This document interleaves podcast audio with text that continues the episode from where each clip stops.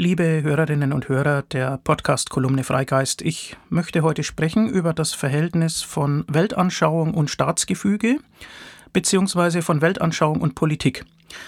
Das ist ja vielleicht ganz passend, gerade jetzt nach der Bundestagswahl. Und ich möchte das natürlich tun aus der Sicht des säkularen Humanismus als Weltanschauung. Das Adjektiv säkular bei säkularer Humanismus hat ja im Grunde eine Doppelbedeutung. Damit ist zum einen gemeint ein Welt- und Menschenbild ohne Transzendenzbezug, also Säkularität ähm, oder Weltlichkeit der eigenen Vorstellungen, der eigenen weltanschaulichen Grundüberzeugung.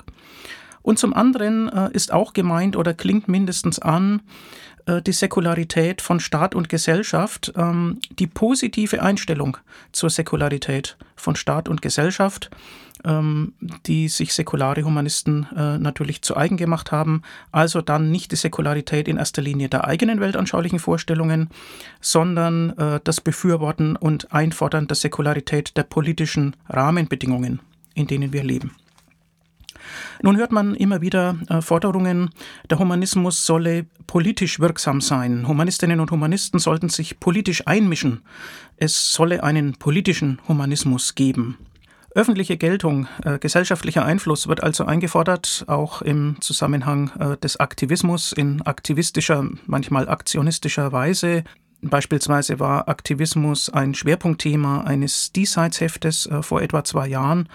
Und äh, da konnte man äh, Vertreter der jungen Generation lesen mit klaren Stellungnahmen, man solle nicht etwa nur Zeichen setzen äh, bei Demonstrationen oder bei öffentlichen Aktionen, sondern es geht eben tatsächlich darum, die Gesellschaft zu verändern, die Dinge weiterzuentwickeln. Und auch aus älteren äh, Grundsatztexten, etwa des Humanistischen Verbandes Deutschlands, äh, kann man schon die Formulierung entnehmen, dass es darum gehe, die gesellschaftliche Debatte von unseren Positionen her mitzubestimmen. So heißt es da oft. Ja, das kann nun äh, vieles bedeuten. Da wollen wir nochmal nachdenken. Was bedeutet es für einen weltanschaulich verstandenen Humanismus, politisch wirksam sein zu wollen? Sind das nicht eigentlich zwei ganz verschiedene Lebensbereiche, die Weltanschauung und die Politik? Die Weltanschauung hat ja vielleicht eher mit Innerlichkeit äh, zu tun, die Politik mehr mit Öffentlichkeit. Und was sollen aktive Humanistinnen und Humanisten dann vorrangig anstreben? Ähm, das Gemeinwesen und das öffentliche Bewusstsein mitzuprägen oder mitzubestimmen oder vorrangig die Pflege des eigenen in einem neutralen Rahmen, der dann für alle gilt. Also wendet man sich an die Gesamtgesellschaft oder möchte man für die eigene Klientel im Interesse der eigenen Weltanschauung ähm, mehr Rechte und mehr Entfaltungsfreiheit durchsetzen. Nun vergleichen wir dazu die Rolle der organisierten Religion, bei uns der Christenheit, speziell der Kirchen.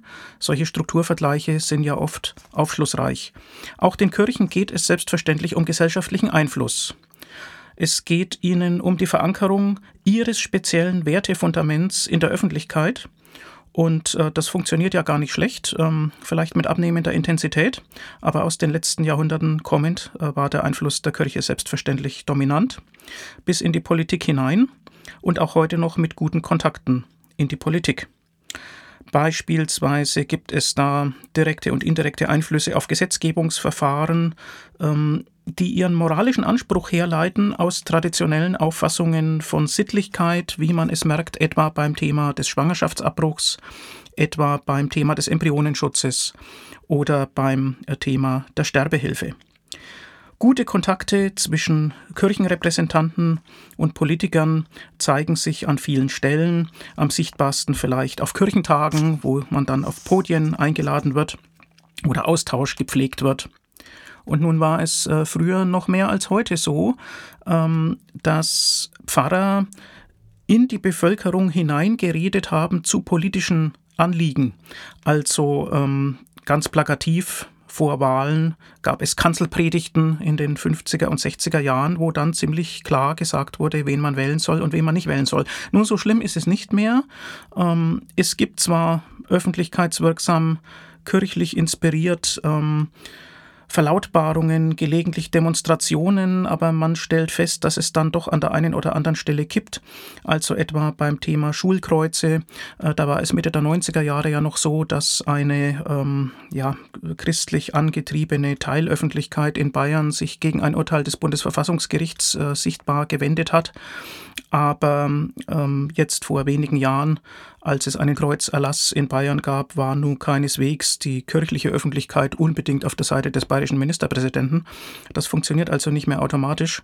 Es gibt zwar so Dinge wie den Marsch für das Leben, ähm, bei dem man nur das ungeborene Leben in seiner frühesten Phase schützen will, aber das ist eine ganz bestimmte Klientel, die da mitmarschiert und es gibt selbstverständlich auch einen äh, entsprechenden Protest. Es gibt auch Abgrenzungen dagegen. Also so ganz einfach funktioniert das nicht mehr, dass die Kirche ihre Wertevorstellungen sozusagen in das Volk hineinredet und damit politische Effekte erzielt. Aber den grundsätzlichen Anspruch auf öffentliche Geltung, den gibt es selbstverständlich. So, und jetzt kann man fragen, im Sinne dieser Strukturanalogie, finden wir das denn gut? Nun, bei den Kirchen da würden doch die meisten säkularen Humanisten, Humanistinnen sagen, da finden wir das eigentlich nicht gut. Besser finden wir es doch, ähm, daran zu erinnern, dass Glaube Privatsache sein soll und privat bleiben soll. Das ist ja ein Wahlspruch der Aufklärung. Ähm, natürlich verbunden mit Religionsausübungsfreiheit. Ähm, auch unter angemessener Nutzung äh, des öffentlichen Raumes, aber dann doch bitte keine religiöse Dominanz in, in Gesellschaft und äh, Politik, sondern ähm, die entsprechenden Wertvorstellungen sollten sich entfalten in einem allgemeinen Diskurs, in einem gemeinsamen Rahmen, der dann auch alleine für einen Ausgleich äh, sorgen kann und faire Chancen gewährleistet, wie man das äh, bei der Dominanz einer Weltanschauung nicht haben könnte. Also anhand ähm, von Religion und Kirche sehen wir, dass dieses Einflussstreben jedenfalls auch seine bedenklichen Seiten hat. Vor diesem Hintergrund stelle ich nun die Rückfrage an den säkularen Humanismus, äh, der ja ebenfalls als Weltanschauung auftritt, der weltanschauliche Ansprüche in der Öffentlichkeit anmeldet. Soll der Einsatz nur dem eigenen gelten oder soll der Einsatz dem neutralen gelten, dem neutralen Rahmen für alle? Ich biete auf diese Frage drei Teilantworten an. Ähm, die erste hat historisch deskriptive Bezüge und, ähm, naja, ist ein bisschen ähm, distanziert zynisch. Ähm, und sie lautet, es ist eine Frage der tatsächlichen momentanen eigenen Größe, des eigenen Einflusses, den man schon hat, oder wenn man so will, äh, der eigenen Macht. Solange man selbst noch klein und schwach ist, solange man selbst noch unterprivilegiert ist, wird man den fairen Rahmen betonen indem man dann hofft, sich selbst besser entfalten zu können. Man wird Gleichbehandlung mit den anderen, mit den Etablierten, mit den Großen einfordern. Wenn man dann aber selbst eine beherrschende Stellung schon hat oder ja, wie die Kirchen noch hat, äh, dann wird man vielleicht an diesem Ausgleich nicht mehr so sehr interessiert sein, sondern dann werden einem viele Gründe einfallen, warum die faktische Ungleichheit doch irgendwie berechtigt ist, unvermeidlich, auf jeden Fall gute Auswirkungen hat und nicht sofort geändert werden muss. Diese Gefahr, äh, die besteht eben immer, dass man ähm, eigene Interessen verzerrt wahrnimmt, auf jeden Fall äh, gut findet und verfolgt und äh, die Neutralität des Rahmens dann von außen gewährleistet werden muss, um diese Interessen zu begrenzen. Das werden in der Regel nicht die Leute automatisch tun, die aus einem Vorrecht selbst Nutzen ziehen. Ja, das ist eine strukturpessimistische Sichtweise. Ist sie zwingend? Nein, ich denke, in einer offenen Gesellschaft ist es nicht zwingend, sich so zu verhalten. Zweite Teilantwort. Es kann durchaus möglich sein und kommt auch vor, die Berechtigung des weltanschaulich neutralen staatlichen Rahmens aus dem eigenen Welt- und Menschenbild heraus zu begründen und zu bejahen und dann einfach innerhalb dieses Rahmens äh, zu agieren. Das setzt natürlich äh, eine Diskursoffenheit und eine Toleranz voraus, das beruht dann auf einer Auffassung, die pluralitätsbewusst ist und sich dann eben auch äh, bewusst in diese Verhältnisse einfügt. Und ich denke, hier in Mitteleuropa ist das bei den meisten, bei den meisten Weltanschauungsgemeinschaften, auch bei den großen Kirchen unterdessen so, nach einer jahrzehntelangen Entwicklung, ähm, die natürlich auch ähm, äußere Anstöße erfahren hat. Es führt dann insgesamt zu einer Zähmung von gesellschaftlichen Herrschaftsansprüchen, ähm, die ja früher aus weltanschaulichen Wahrheitsansprüchen äh, mehr oder minder direkt abgeleitet äh, worden waren. Und ähm, ja, es entsteht eine Art reflektierter Selbstbegrenzung. Ich denke, das kann man bei der evangelischen Kirche der Gegenwart äh, gut beobachten und auch die katholische Kirche ist hier auf dem Weg. Ja, dritte Teil Antwort auf die Frage. Ähm, die Frage war ja gewesen, ob der Einsatz ähm, parteiisch für das eigene oder für den gemeinsamen neutralen Rahmen erfolgen soll.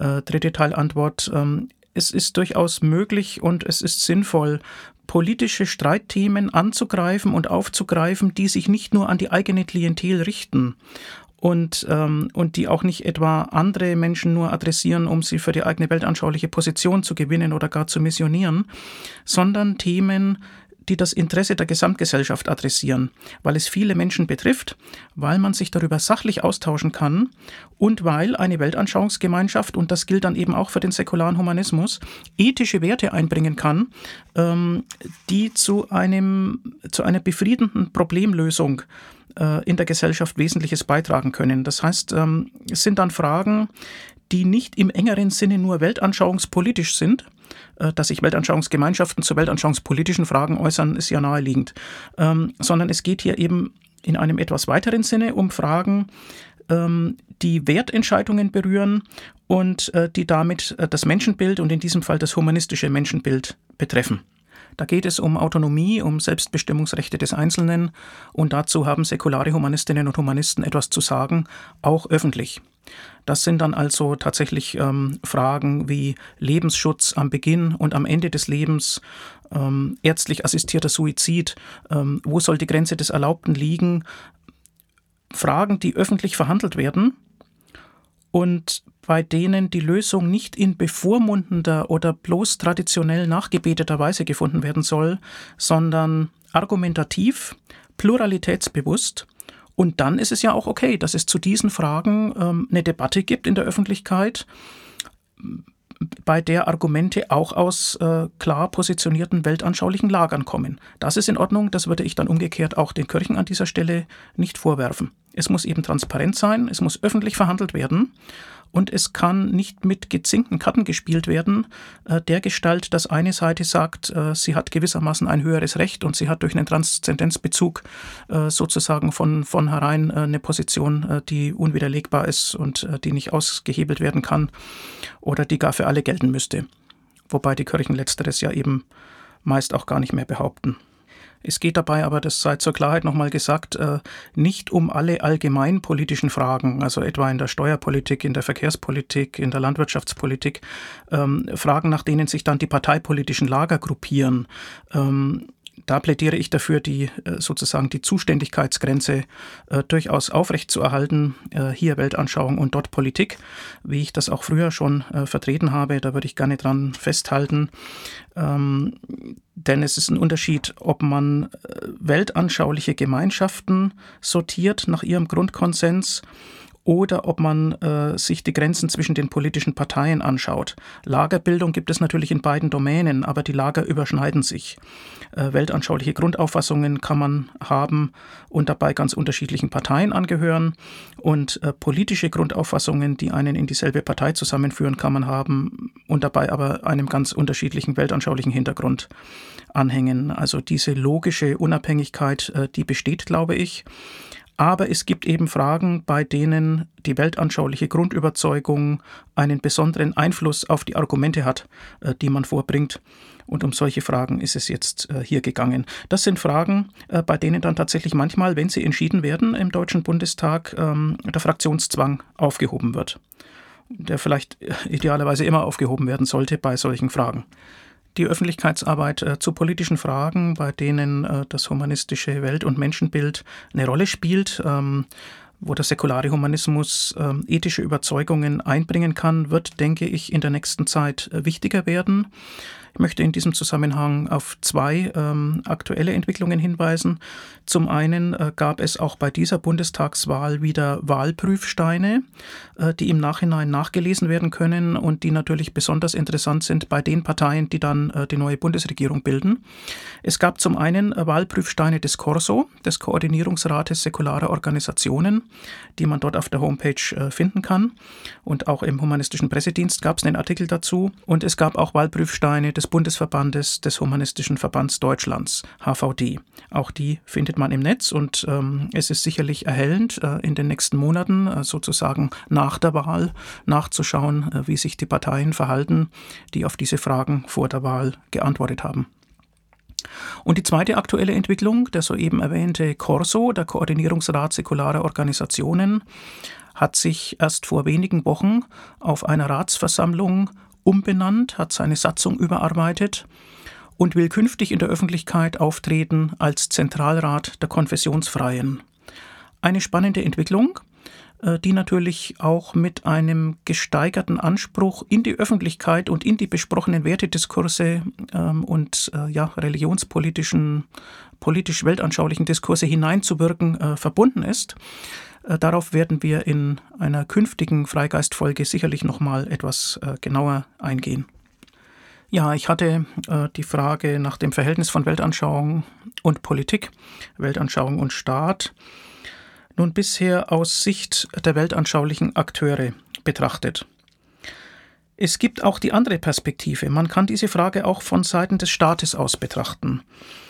Ähm, die Kirchen, aber potenziell auch säkulare Organisationen treten dann nicht nur als Bittsteller und Privilegienempfänger auf, sondern könnten ja auch einen Nutzen haben für den Staat und für die Gesellschaft als Ganzes, nämlich die Förderung des Zusammenhalts und ähm, ja, die Arbeit an der Wertebasis, ähm, die die Gesellschaft äh, verbinden soll. Das ist der wesentliche Inhalt des berühmt-berüchtigten Böckenförde-Diktums. Ein Zitat äh, des Verfassungsrechtlers Ernst Wolfgang äh, Böckenförde. Der Staat, oder wie es bei ihm genauer heißt, der freiheitliche, säkularisierte Staat, lebt von Voraussetzungen, die er selbst nicht garantieren kann. Ähm, da wird darauf angespielt, dass äh, Staat und Gesellschaft auf die Wertezulieferung äh, und Werteverankerung äh, seiner Bürger angewiesen sind. Und äh, das ist ein spannendes Thema, das ist ambivalent zu betrachten, wurde bereits von äh, vielen Autoren aufgearbeitet und das scheint mir ein angemessenes Thema für die nächste Folge unseres Freigeistes zu sein, die sich inhaltlich dann an die heutigen Betrachtungen direkt anschließen wird. Ja, vielen Dank für die Aufmerksamkeit. Bis bald.